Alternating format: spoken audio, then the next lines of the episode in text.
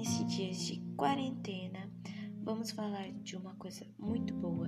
Vamos falar sobre Miraculous, as aventuras de Ladybug. Bom, eu tô muito louca para lançar a quarta temporada e eu espero que todos vocês estejam também, vocês que são fãs de Miraculous.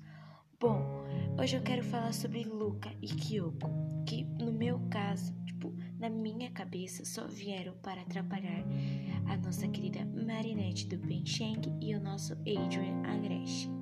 Bom, na minha opinião, eu acho que talvez eles vão ajudar Adrian e Marinette ficar junto no final, porque eles só querem o bem dos dois.